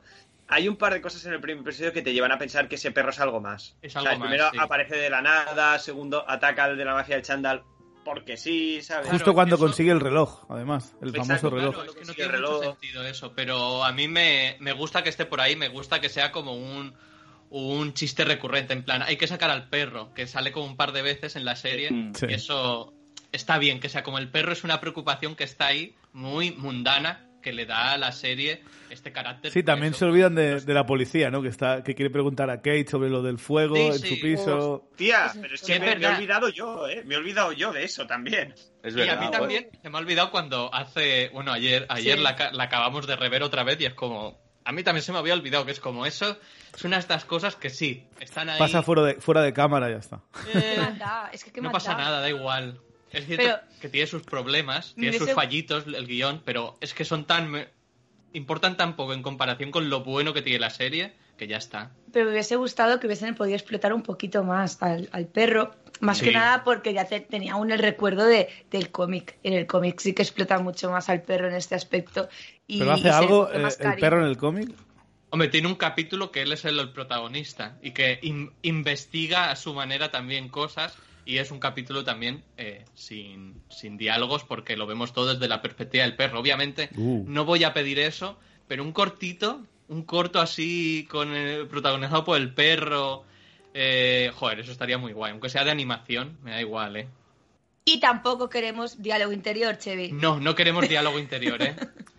Onomatopeya. Pero ¿y si al cosas. perro el diálogo interior se lo pone la actriz que hace de Maya? Hostia. Qué rebuscado, tío. No, No, no, no ¿verdad? No compramos, no compramos. Eh, también debo decir que Jeremy Renner en esta serie eh, sie- siempre me ha gustado el personaje de Ojo de Halcón y el papel de Jeremy Renner en el MCU creo que ha sido demasiado serio, a pesar de que el personaje en el cómic y en los dibujos siempre ha sido mucho más gracioso. Pero creo que en esta serie han encontrado el balance y el equilibrio suficiente entre las dos cosas, ¿no? Eh, sigue sin ser súper gracioso, pero su interacción y cómo, cómo se mete muchas veces con Kate, creo que lo hace muy, muy divertido y, joder, lo voy a echar de menos si esta es una de las últimas veces que lo vemos en el, en el MCU. Porque yo creo que el hombre se ha ganado ya, ya se lo había ganado antes, pero creo que por fin se ha ganado un descanso, ¿no? Tú piensas tú piensa que el, el- Perdona, Mate, eso es No, un no, comentario. sí, sí. Cuando, cuando se tiene que enfrentar con Gills para recuperar el traje de Ronin, él dice, "Pff, y me tuve que enfrentar a Thanos. O sea, Sí, sí, sí. o sea, hay, hay, hay momentos de la, de la. que no es que le dé pereza llevar el traje, es que hay momentos de- en la serie que tú ves que al tío le da pereza. O sea, que, que tiene que hacer cosas. Sí, sí, que dice, pero, pero. Pero ahora me tengo que dedicar yo a esta mierda. O sea, que lo haga otro. Pero es que es verdad, tú imagínate que has viajado en el tiempo para devolver a la vida a la mitad del universo y de repente te encuentras eh, peleándote con un señor que juega al rol, ¿sabes? Y que se Es que enfada ponte en su no lugar. la, la poción imaginaria. Exacto. O sea, No se bebe la poción. no se bebe Bueno, la poción. Eh, de los mejores momentos que he vivido viendo una serie en mi vida fue cuando les puse el episodio del combate a mis colegas y descubren al segundo clean, porque el primer clean es como, ¿qué? Que los son, los va haciendo el tío con la boca, ¿sabes? Eso es lo mejor. Porque la primera vez que lo ves es como, ¿qué? No, no, puede ser, no puede ser. Y luego ya cuando aguanta la nota, ¡oh! Claro, tío, es que son espadas de plástico, de- goma, tienen que no, ya, ponerle ya. la- los efectos de sonido, de sonido ellos. Yo he de decir que a mí Hawkeye es un personaje de los cómics que me gusta muchísimo. ah, en parte porque sí es gracioso, pero es un gracioso patético. Es un tío que dices, a ver, intenta ser gracioso y a veces lo consigues, pero eres más patético que otra cosa. Y eso me gusta mucho. Eh, y en las pelis le habían dado otro tono que también me gustaba, pero como hasta no se había explotado hasta ahora, tenía su- sus momentos, pero el, el momento de la casa en Ojo de Ultron, en, en Age of Ultron, Ojo de Ultron, digo, Age of Ultron, ah, cada vez me, me gusta menos, es como, pues a lo mejor hubieses tenido que rechazar esto para hacer mejor la peli, no sé, eh, que me gusta a mí Age of Ultron. Eh, y en Endgame sí que es verdad que mola lo que hace, pero ya es otro personaje. Ahí es Ronin, ya no es el mismo. Entonces, que lo que quiero decir es que a mí Re- Jeremy Renner hasta ahora no me había gustado tampoco demasiado, ¿vale? En- y en esta ha conseguido que me guste por eso, porque es el tipo de héroe viejo, cansado, que mola, ¿no? Sí, Y en amargadito. esta serie lo han explotado muy, muy bien eso. El, el- el- el héroe que es como, "Uf, yo es que ya, ya no estoy para esto. No estoy para esto porque he tenido cosas de un nivel muchísimo superior que enfrentarme a tíos vestidos de chándal, ¿eh? Es que si, toda su vida hubiese sido el, el enfrentarse a tíos de chándal, yo creo que lo podría haber llegado mejor. Pero estamos hablando de que tiene secuelas de todas las Hombre, de todo lo que ha pasado. O sea, secuelas emocionales muy fuertes y también secuelas eh, Físicas. físicas. Que las tiene ahí y que, y que la han explotado con el, con el audífono. Pero tela. No, pero no solo la sordera, es que No, está, no. Hablando, está hablando con Laura por teléfono y dice, ¿cómo ha ido? Nada, pues. Y le dice, "Pon- vete para casa y ponte hielo. O sea, y el momento en el que se pone todos los daiquiris y todo eso en las articulaciones. Eso es muy bueno, Sí, que sí, se ponga en sí, las sí. articulaciones. Ya te está diciendo que Exacto. el tío es mayor, está cansado claro. y las Todo de rodillas, tenista o de arquero. Claro, Claro, yo es- lo- es- Yo lo entiendo perfectamente. Pues claro, vosotros porque sois muy jóvenes, pero yo es que esas no cosas tanto, no tanto. las entiendo perfectamente. No, no, te queda un 33, cacho para llegarme, ¿eh? Ya, sí, lo sé, lo- pero... Tiene gracia, pero que después de tantos años, al final tenga parte de razón Tony cuando se, se le presentaron su- la familia de, de Clint y dice, este es un agente de algún tipo. ¿eh? Y al final la Laura se, refería, la... se refería a los niños, ¿no? Sí, sí, él hacía la coña con los... No, hace los dos. niños. Dice, esta es un agente, esta es un agente. Y cuando salen los niños dice, y estos son También agentes son pequeños. pequeños. Sí. Es verdad, es verdad. O sea, al final tenía parte de razón. Eh, creo que la Linda Cardellini sale poquito, pero creo que mola bastante el hecho de que hayan encajado todo el tema de, de pájaro burlón y... Mm, mm. Yo los quiero ver a los dos peleando juntos. O sea, ya- me has dado. O sea, mira, yo, eh, para Hace, mí... hace falta, pero ¿a qué te refieres? Sí. Pero... Lo, lo dije, lo dije ayer. Yo para mí, a mí me gusta eh, Era Ultron, pero para mí la mayor decepción que tuve en, en esa película es que eh, Clint estuviera casado con una tía random. Hmm. O sea, para mí, eh, yo que leí en su momento, cuando salieron eh, los cómics de, de Vengadores Costa Oeste, que Forum los llamó los nuevos Vengadores, sí. eh, claro, ¿Y, co- cómo llamaron a los nuevos Vengadores, pues? Cuando que salió... después los nuevos Vengadores porque ya era Panini. Ah, vale, vale. Sí, ya era diferente, ya pasaron muchos años, eso es mediados de Sí. los 80 y los nuevos Vengadores es principios de los 2000, ¿eh? Vale, Sí, vale. sí, y, y ya, y ya cambiaron de Forum a, a Panini. Sí. Pero Forum, Forum llamó a los Vengadores Costa Oeste, los llamó los nuevos Vengadores. Mm. Y entonces el líder era Ojo de Halcón y estaba recién casado con, con Bobby Morse. Entonces, claro, para mí es. Ya sé que el tío es un mujeriego, ha tenido. Se ha enrollado con Hulka, se ha enrollado con un montón. Eh, Natasha pero. Con Natasha también, eh, pero para mí, su, su, su mujer, igual que para mí, eh, el, el- la pareja de, por mucho que sea eh, el interés amoroso sea Fénix y tal, para mí la pareja de Lobezno es Tormenta.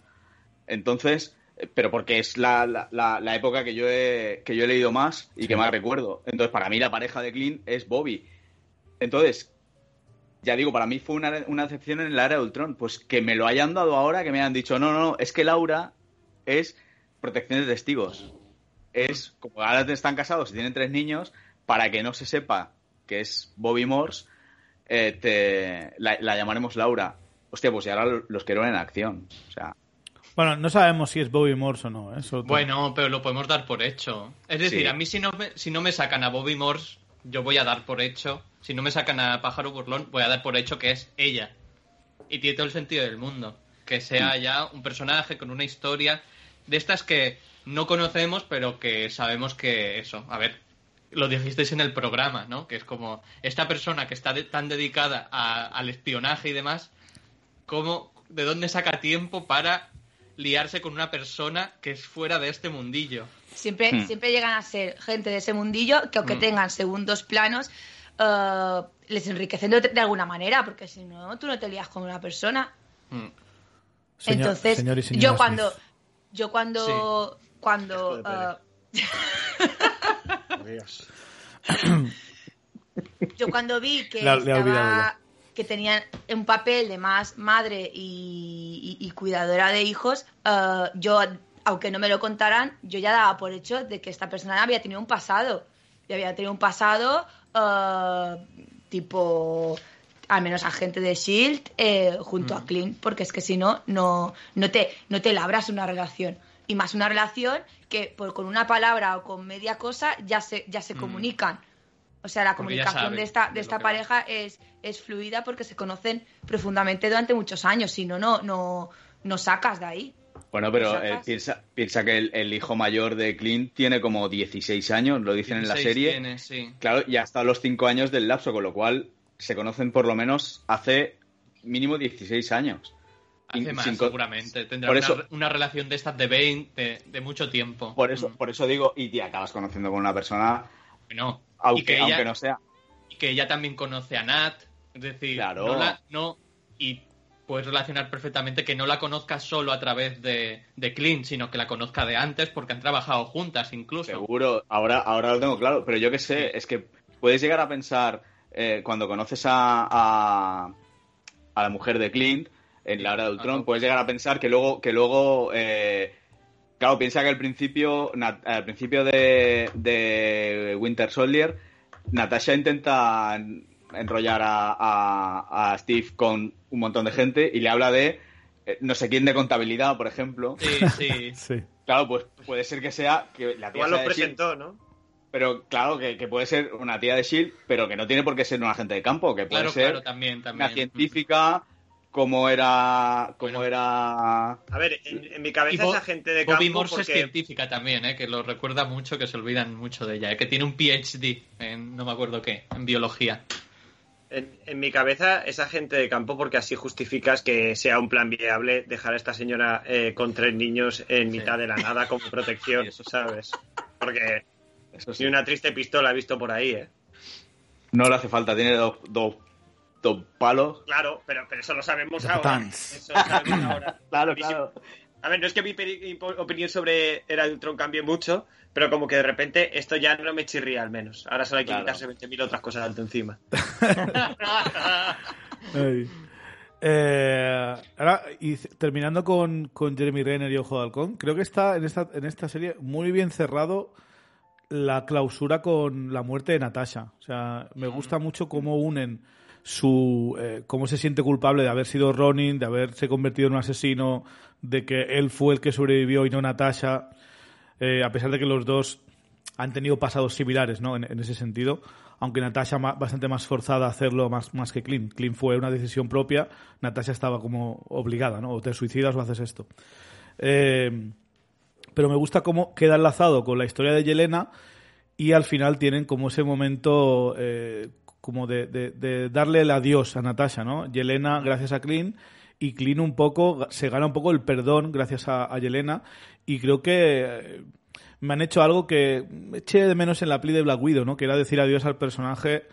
Eh, creo que en esta serie queda bien, queda bien cerrado eso. eh, de, de- bueno, de la relación de, de Natasha y, y Clint Barton, la verdad, muy, muy bonito. Aunque ya sabéis que yo no soy el mejor fan de Natasha Romanoff, pero en general eh, me alegro que le hayan dicho adiós. Lo sabemos, Mate, lo sabemos. Tenemos el programa ese de los mejores héroes del MCU y, y Mate estuvo ahí al, al pie del cañón defendiéndolo. Defendiéndola. Y ahora yendo a la protagonista, que es eh, Kate Bishop, creo que han hecho muy bien un personaje muy diferente a Clint Barton, con mucho entusiasmo porque es joven y quiere ser superhéroe, un poco como, como lo es Spider-Man en Spider-Man eh, Civil War en- y en Homecoming. Eh, es muy buena arquera, o sea, la hace de puta madre, sabe luchar, pero sin embargo... Mucha gente, la mejor arquera del mundo, cuidado, ¿eh? Son mucha gente, Mucha gente lo dice, incluido Ella ella. incluido ella. Sí. Y la cara, o sea, yo creo que tiene, perdón, yo creo que tiene una compostura muy firme cuando él le dice, es verdad que eres una de las mejores arqueras del mundo. O sea, a mí me lo dice mi, mi, mi ídolo y es que se me caen las bragas. O sea, y ella está ahí manteniendo la compostura cuando Porque le es una dice heroína eso. también. Sí, sí, pero es que me parece que tiene algunas, algunas frases eh, Clint hacia Kate que, que hace que, que ella pues gane confianza con su papel de heroína y que, y que se sienta validada. Y me parece súper bonito cuando empiezan a, a conocerse, a trabajar juntos, cuando le da las, fe- las flechas que son súper peligrosas. Es, Con el Dimo. momento, es el momento, sí, es el momento. Con O sea, pegatinas. parece, ya ves. Además mola porque Es que- está, ella está muy triste y decaída por la revelación de que su madre está detrás de todo. Y Clint sabe alegrarla, le dice, "Mm, hará falta un montón de tricarrows de estas, vamos a hacerlas, ¿no? Sí, Y sí, le sí. cambia Bueno, la cara. momento Que Sí, se sí. ponen a hacerlas juntitos. Oh, ¿Veis? cosa más ¿Veis? tierna. Es que es top. Es que es top. Es que respecto a, a- a Kate, eh, ahora vosotros sacaréis ot- otros mejores y diré, coño, sí, se me habían olvidado. Pero es que yo diría que los títulos de crédito del primer episodio de Hawkeye son los mejores títulos de crédito que ha hecho eh, Marvel en, en toda su carrera. A nivel de narrativa sí, porque sirven como intro y además te están explicando cómo esta chica ha pasado de ser una niña que hoy sí quiero ser Ojo de Halcón 2 a básicamente a, conseguirlo, ¿no? A serlo, Si- sí, sin un flashback, sí. exacto. Es que si yo compro tanto al personaje, probablemente sea por, por esos tres minutos, tío. Esos tres minutos es lo que cuesta construir un buen personaje si lo haces con gente que sabe cómo hacerlo, obviamente. Y, y por eso yo creo que es que eh, es eso, a los 10 minutos tú ya estás all in con ella. Y si tiene que vacilar a alguien, le compras el vacileo. No es como a veces que de repente cuando un personaje es demasiado vacilón o demasiado graciosete, a mí no me funciona. A mí me han funcionado todas las líneas de diálogo de Kate Bishop. Pero, todas. No ha habido ¿por- ninguna que haya dicho wow, ¿sabes? Porque es vacilona, pero también ves ahí como un cierto... Es, es que no sé cómo explicarlo. Es que... ¿eh? Sí, hay como una inseguridad también. Sí, ahí está. Yo creo, yo creo que el vacile es, es eh, como un método de defensa. Sí, de defensa. Yo también Intenta creo, ¿eh? compensar su falta de confianza en sí misma con un montón de, de vacileo, exacto. Sí, y eso Sí. lo compras mucho porque Hailey Steinfeld es una actriz de- del copón, ¿eh? Es muy, Sí, muy sí, buena. ¿Qué, qué más ha hecho esta chica? Porque así que me venga a la cabeza. Dando la nota, la 2 y la 3. La- Sí. Ah, pues Claro, entonces sí la- que la había visto. En la 2, Claro, la 3 Ha hecho la mejor peli de Transformers, que es la de La Bumblebee. mejor Uh, peli de Transformers. Bumblebee es Ah, Bumblebee muy hace buena. mucho que la quiero ver, es verdad, Bumblebee. Sí, Bumblebee. está muy bien bien Pues esa. vale la Eh, pena, ¿eh? El remake Sí. de Valor de Ley con Jeff Bridges, Sí. Matt Damon. Ah, bueno, sí, entonces sí la había visto, porque es verdad, y de hecho me lo dijiste en la cola de, de Sí. Spearman. Y también es bueno, cantante, claro. tiene un montón de, de- Sí. de videoclips y de canciones ya. de éxito, ¿eh? Lo descubrí hace poco ese, tío. no son, para nosotros. Mil canciones que habéis escuchado seguro ah, Sí, son suyas. La habéis escuchado seguro, pero es que no que- escucho nada. Sí, pero la has escuchado porque son de estas muy radiables, ¿no? Sí, Se ha muy ahí, populares, seguro. exacto. Muy, muy curioso. Sí, pero para escuchar una, una, una canción por la radio tienes que escuchar la radio. No, claro, claro, pero digo, en centros comerciales... Eh, pues eso, para mí Kate se ha convertido en uno de los personajes top del MCU solo en su primera, en su primera Correcto. serie. Y ahora la quiero ver en todo, así que Yo también, yo también. déjate No, hombre, de sí, cantar sí. y... Si es que lo hemos dicho antes. Mira si es buena Heli Stenfield, que hace buena a Yelena. No. Y hablando de Yelena, es que a mí Yelena ya, para mí es lo mejor de Black Widow, entonces si encima me la juntas con lo mejor de, de Ojo de Halcón, pues yo estoy encantado con ellas dos. Eh, y, y estoy un poco preocupado porque Yelena, sin embargo, no deja de ser una asesina a sueldo, parece. O sea, está trabajando para, para Val, que tiene toda la pinta de hacer algún tipo de versión de los Thunderbolts más adelante. Entonces, no sé qué va a pasar con ellas dos, pero no estaría de mal tal vez que se enfrenten la próxima vez y que Kate convenza a Yelena de, de pasarse al team de los héroes más que a los que trabajan para el gobierno, entre comillas, ¿no? Pero Chevi, yo creo que realmente ella cogió este contrato porque alguien quería muerto a Hawkeye y a ella le interesaba porque igualmente ella, si no, iba a hacer el trabajo gratis. O sea, Sí, también es yo verdad. creo que en ningún momento se especifica de que ella vaya a contratos.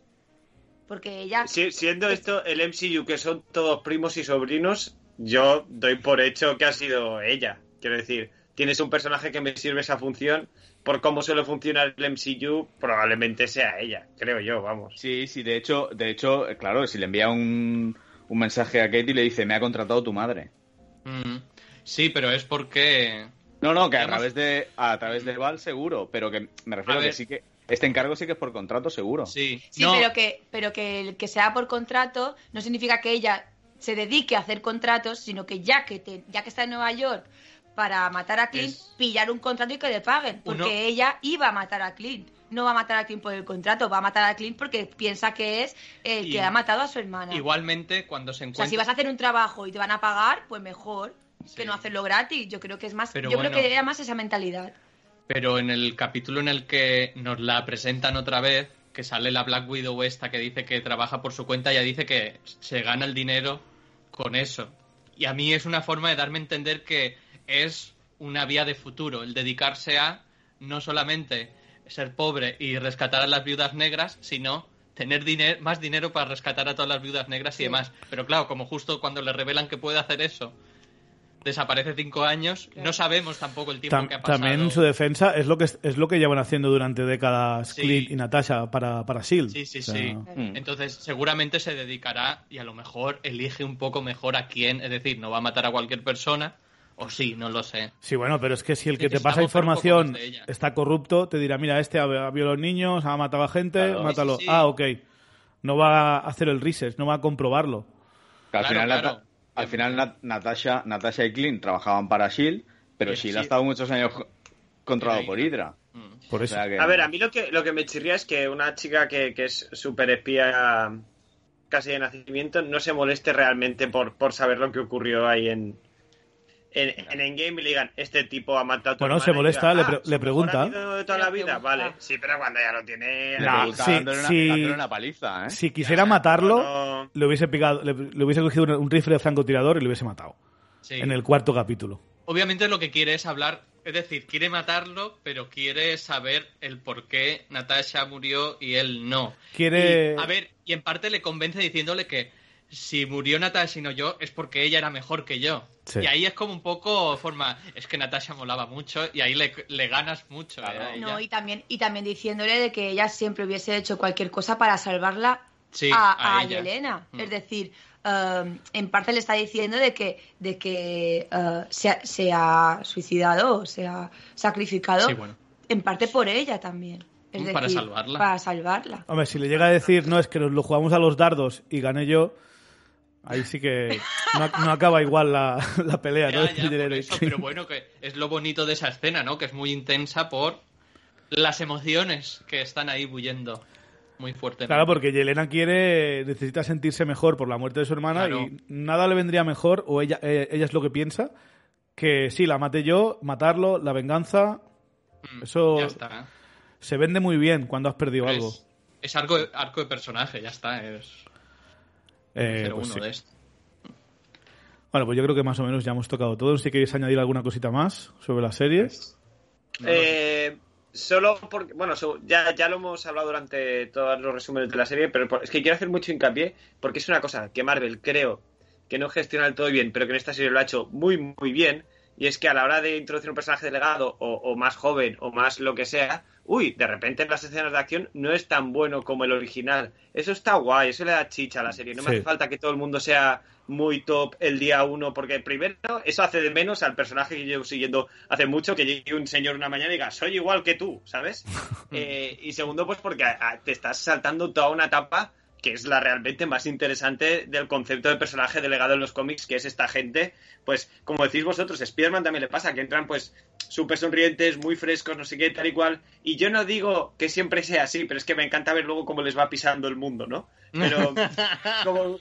No. No, no no, quiero, sí. no quiero, no no quiero le que les pasa pise. Yo me muero de ganas de ver el Batman de Hailey Steinfeld, ¿sabes? Eh, poco a poco ver cómo le va pisando el mundo. Pero eso, que, que no se salten esa etapa, que tomen nota de lo que ha hecho esta serie, primero porque hace a los personajes mucho más atractivos, mucho más creíbles, les da mucho más tiempo de vida porque tienen todo este proceso de, de- de crecimiento personal y que yo entiendo que una peli de una hora y media es un poco más complicado, pero tiene que haber maneras de hacerlo, ¿sabes? Sí, tiene que puede haberlas. hacer, ¿eh? Y una cosa que también, eh, a razón de lo que dices tú, que ves una evolución en la que puede llegar perfectamente a ser tan buena o incluso Sí. mejor que el otro. Porque hay ot- otros personajes que no mencionaré que nunca van a llegar al nivel de el que heredan el testigo o el escudo. Ahí me- no me puedes decir que nunca va a poder llegar al nivel. Igual que nadie va a llegar al nivel de Iron Man, perdón. Ahí Ni- ni-. No hay Ni relevo fi- posible, lo siento mucho, lo voy a decir así, no hay relevo posible y siempre me va a es- escamar esto, no hay relevo ni para Iron Man ni para Capitán América. Son personajes únicos que han tenido un peso demasiado importante en, en Marvel, en Marvel y creo que no deberían pretender tener ah, sustitutos. No deberían pretender tener sustitutos. Yo sí, pero a lo poner- mejor buscar uno mejor. Y menos con ese traje. Y menos con ese traje. Así que... um, ¿Qué y yo la ataques única- más cosa que gratuitos? quiero eh? decir ¿Cómo, Y quiero decir, quiero decir que yo no tengo nada que ver con esta parte de la conversación. Eso es verdad, ¿eh? Eso es verdad. Que- A que sí, ver, que sí. pero... Que no hay, que no hay problema, sí, Ya está, ya sí, está. no Y pasa otra nada. cosa que quiero decir es que de los nuevos eh, héroes y heroínas que van saliendo, estoy muy contenta de que haya eh, personajes femeninos potentes, pero ya me vas, ya necesito algún que otro masculino también que sea más potentillo y menos soso como Que los que nos han ¿eh? quedado, ¿eh? Está- Shang-Chi está bien, pero tampoco tanto. Sí, me gusta Pues Shang-Chi, yo diría pero que Sanchi es lo tanto. mejor de Sanchi. Pues a mí ¿eh? me ha gustado San- mucho Sanchi. Pero sí, a mí sí. me gusta... Sí que me gusta, A mí me gusta, pero por ejemplo, pero no tiene carisma. Kate, Kate me parece muchísimo mejor. Sí, y Elena, sí. ya sé que a vosotros mejor. algunos no. Pero también es que es el personaje, es que Shang-Chi es muy personaje random de, de héroe, es como Thor, o sea... Sí, puto mejor se puede juntar con... Hablando de gente que se entrena para mejorar. Que sí que, que entrenó un día, Harold. Con un día... Que, que se- que sepáis que cuando he- estaba teniendo mi, mi, mi point, mi, mi conversación Lo sé. sobre, sobre todo esto, iba Sí. por ahí y no lo he verbalizado, ¿eh, No lo chicos? has hecho, no lo he lo verbalizado. Pero lo sabíamos, lo sabíamos. Lo sabíamos, ya lo sabíamos. Claro, de todas maneras, Igual me Coloma- refiero en términos generales, eso es lo que el caso más, más, más, más, más, más, más, más flagrante es el de Aquafina, pero hay otros casos en el MCU. Sí, sí. de todas maneras, Coloma, eh, un apunte, no te mola Iron Man, te mola eh, Robert Downey Jr. Eso Porque a, a ti como lectora de cómics, te aseguro, y lo sabes no. perfectamente, que no tienen nada que ver. Por No, supuesto que digo siempre es que en los entonces, personajes eh, Marvel, ¿eh? Los personajes de Del los personajes MCU. del MCU. Siempre Pero yo hablando de Iron Man. aunque lea, aunque lea cómics, eh, me centro mucho en el en el universo eh, del MCU. Porque sí que es verdad que, que tanto Iron Man del MCU como Capitán América del MCU son personajes muy potentes que les he cogido mil de cariño y creo que estos dos en concreto no yo no creo que puedan tener relevo. Y, en los y cómics los molaba buscando. Iron Man por su armadura y su tecnología. En el MCU no solo mola por eso, sino mola por el carisma que tiene Robert Downey Jr. Sí, haciendo sí. de Tony Stark. Gracioso Pero que también es. por, a ver, no hagamos de menos a los guionistas que también por el arco que le dan, yo creo. Sí, Claro, a ver, sí, por supuesto. Él, él, evidentemente, sin quitarle mérito, ni mucho menos. No, no, no. Pero, él dec- pero Iván decía, es que a ti no te gusta Iron Man, te gusta Robert Downey Jr. Y es como, no le gusta el Iron Man, pero el Este del MCU, que está interpretado por Robert Downey Jr., pero que tiene claro, y que le han dado- y específico que- funciona muy bien, ¿sabes? Y yo, yo, yo enti- Y es- entiendo que, que no quieres un relevo, yo tampoco creo que haga A ver, falta. lo digo-. Sí, y lo digo porque, a ver, y al igual que me puedo meter con el nuevo Capitán América porque no le puedo llegar al nivel de Steve Rogers, eh, obviamente, si el relevo de Iron Man fuese máquina de guerra, por Dios, a ver, en No cambio, me hagas elegir cuál es peor relevo, ¿eh? No me hagas elegir. yo ya te digo que es máquina de guerra, eh, para mí, eh, pero bueno, eh, que Kay o Yelena me parecen muy buenos relevos y que tienen potencial para ser Correcto. mejores. Y lo ves ahí, dices, vale, eh, con Kate lo que dices tú, vemos una evolución y ya del primer capítulo al último ya ves que va pillando un poquito más de, de soltura siendo heroína. Y yo veo que puede llegar a ser mejor que Clint, pero no lo es ya. Ahora mismo obviamente está a un nivel mucho más bajo, pero tiene mucho potencial y tengo muchísimas ganas de verla crecer. Que eso es lo que mola. Y mucho carisma. hablando tiene de, muchísimo de carisma esta chica. ganas Sí, de sí. verla, eh, yo sigo pensando que ojalá salga antes, pero yo creo que veremos a, a Kate Bishop en Ant-Man y la avispa Quantum Mania. Es posible, es posible. No sé cómo de grande Pero- será su papel, pero Bueno, espero que... ¿Antes dónde? Por ejemplo, Che, por Quantum Mania, vale, quedan todavía, yo que sé, dos años, no sé cuántos años falta, pero queda un tiempo, pero tampoco, ¿qué quieres? ¿En alguna serie o algo así? A lo mejor. Hombre, Neko igual hace una pasadita. Eh, no, no, digo que no lo sé. O sea, digo que la serie que seguramente la veamos, será- eh, la película será en Ant-Man y la avispa Quantum Mania, que ojalá la veamos antes. ¿Dónde podría encajar? Pues yo qué sé. En She-Hulk tal vez, pero es que tampoco pinta mucho en She-Hulk. Como no sea para hacer de testigo en algún caso. Sí. Tampoco hace falta que- York. Si, si me la vas a meter Ya, por no meterla, no me la metas. O sea, Sí. tiene, que, tiene que encajar No, no, con la historia. Tiene que tener sentido ahí. Yo Mm. por eso en las series que se preparan, todo lo que se prepara en Quantum Mania, bueno, puede tener algo, pero yo en realidad, a no ser que se saquen de la manga una nueva serie en la que sea protagonista, que no tiene por qué ser Hawkeye 2. Es decir, esta ya ha acabado, no es como Loki, que obviamente no ha acabado, sino es, esta es, acaba, ¿no? Es una serie y acaba. Si hacen una segunda temporada será diferente, no tiene... Y a lo mejor puede ser eh, Hawkeye y Yelena, yo que sé, Hawkeye Viuda Negra. La película que yo hubiese querido ver hace siete años, pero en serie o en... Película Película. que no me la podía sudar más hace siete años y ahora estoy no. súper fan de verla. ¿eh? Yo lo hubiese querido ver esa, pero bueno. Eh, eso, que algo, algo así me gustaría que fuese protagonista. Igualmente, eh, yo creo que la vamos a ver en la próxima Vengadores, tendrá que estar por ahí, eso seguro. Que sigue Seguro. sin estar anunciada, ¿eh? pero bueno. Sigue sin estar anunciada, exacto. Bueno, Pero que no la anuncien, no me corre prisa. No, a mí Exacto, tampoco. ya- ya vendrá, no quedan, os preocupéis. quedan como 15 pelis y 27 series de televisión ahí Sí. prometidas que... Pensad, pensad que de la última de Vengadores hace un par de años solo. Claro. O sea, y, hemos tenido COVID. por en medio, claro. Sí. Ha habido un montón de Sí, ¿eh? retrasos. Mm. Y, y venimos de No Way Home, que es una peli super evento, n- Sí. nivel muy cercano a Infinity War y Endgame, en cuanto a... Ese es un poco el Civil War de esta fase, ¿no? Sí, algo así. Exacto, sí, sí. Yo la veo más Civil War que, que Infinity War y Endgame, ¿eh? Bueno, Nivel de importancia, Coloma. ya. veremos Ah. que... No veremos quiero cómo decir nada que si no nos pasamos de las dos horas, ¿eh? Correcto. Pues nada, damas y caballeros, este ha sido nuestro recap de Ojo de Halcón, de hockey. Haremos un programa las próximas semanas donde haremos un debate sobre lo mejor de 2021, pero bueno, ya veremos. Eh, Harold, muchas gracias por estar con nosotros, como siempre. A, a- a vosotros por la compañía, a ti por invitarme.